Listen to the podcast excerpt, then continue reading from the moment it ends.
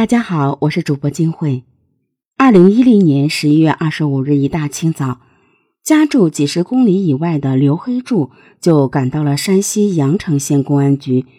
他报案说，他的老婆十四号晚上走了以后，一直联系不到，手机也一直关机。刘黑柱的家在距离县城三十多公里外的莽河镇钓鱼台村，但妻子崔美娥跟他不住在一起。他的妻子在县城打工，所以居住在县城，平时不回家。崔美娥是经自己的哥哥介绍，在一家姓乔的小吃部打工。十一月十四号晚上下班以后，乔老板就再也没有见到过他。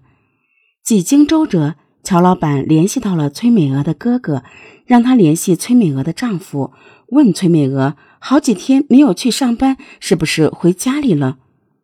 让警方费解的是，为什么刘黑柱在妻子失踪九天后才来报案？警方认为夫妻俩肯定是因为吵架闹了矛盾。之前因为吵架，崔美娥离家出走过一回。那么这一次，崔美娥会不会又是因为跟丈夫闹矛盾而避而不见的呢？警方在村子里面了解到，两人的关系还是可以的，家庭也挺和睦。没有发现什么异常。崔美娥自从一个月前去到县城打工，就没有回过家。与她相处最多的就是小吃铺的老板。但乔老板夫妇为人老实，他们和崔美娥相处的很好。据他们说，失踪前的这段时间，崔美娥的心情也不错。但是在调查中，警方还是发现了一个蹊跷的情况。崔美娥跟她丈夫说的是小吃铺那里管吃管住，但是警方在调查时发现，小吃铺老板只发工资不管住。崔美娥为什么要瞒着丈夫说老板管住呢？而且她在县城里也没有亲戚，打工的日子她会住在哪里呢？民警们调查走访了县城的几十家旅馆和所有的出租房。却始终没有发现崔美娥的踪迹。崔美娥会不会有一个情人？打工的这些时日都是和这个神秘男人住在一起。果真如此，会不会她根本就没有失踪，而是与此人一起离开了县城？但是警方考虑后觉得也不太可能，因为他没有私奔的征兆。乔老板说。崔美娥下班离开后，除了穿着的一身衣服和围了一条红色的围巾外，没有带走任何东西。同时，警方在调查中还发现了一个现象：在家中，崔美娥说一不二，大事小事她一个人拿主意，丈夫几乎就没有发言权。一个月前，崔美娥说在县城找了一份管吃管住的工作，丈夫刘黑柱没敢多问。他甚至都不知道妻子究竟住在哪里。那么，在县城的这些日子里，崔美娥究竟会住在哪里？难道会有人免费提供给她住处？就在警方感到毫无头绪的时候，村民提供了一条线索：崔美娥背着家人在外面搞传销。崔美娥家所在的钓鱼台村与河南省济源市仅一山之隔。以前他去那里参加过传销活动，但那是几年前的事了。即便是崔美娥又去搞传销了，也不会一声不响的走，而且没有理由不与任何人联系。直到警方接到报案为止，崔美娥已经失踪了整整十一天。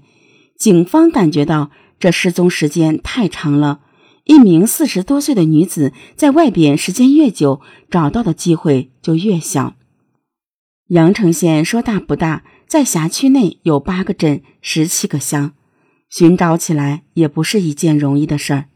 县城依山而建，加上当地大量的煤炭资源开采，周边废弃的窑洞不少。为了避免出现意外，刑侦大队派了七组民警连夜开始搜山行动。仔细的搜寻之后，仍然没有任何结果。崔美娥究竟会去哪里？但不管身在何处，他应该想办法给家里报个平安，不会在长达十一天的时间里一直杳无音讯。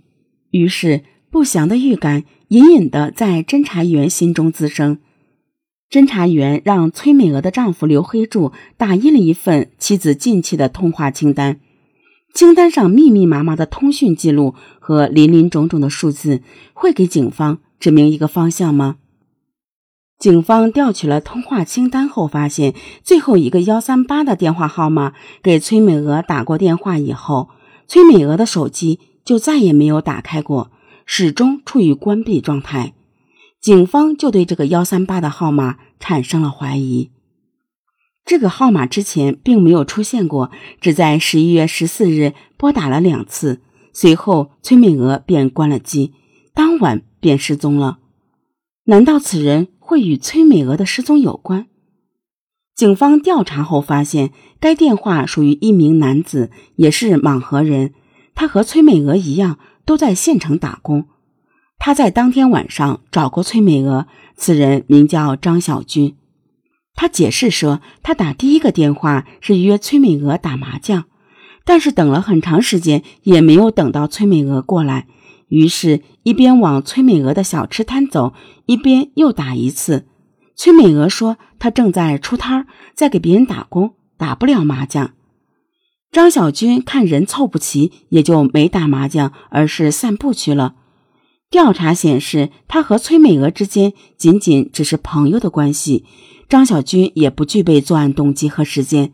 但张小军提供了一个可疑的线索，就在那天晚上散步途中，他发现了一件奇怪的事。他看见崔美娥好像在跟一个摩的司机说话。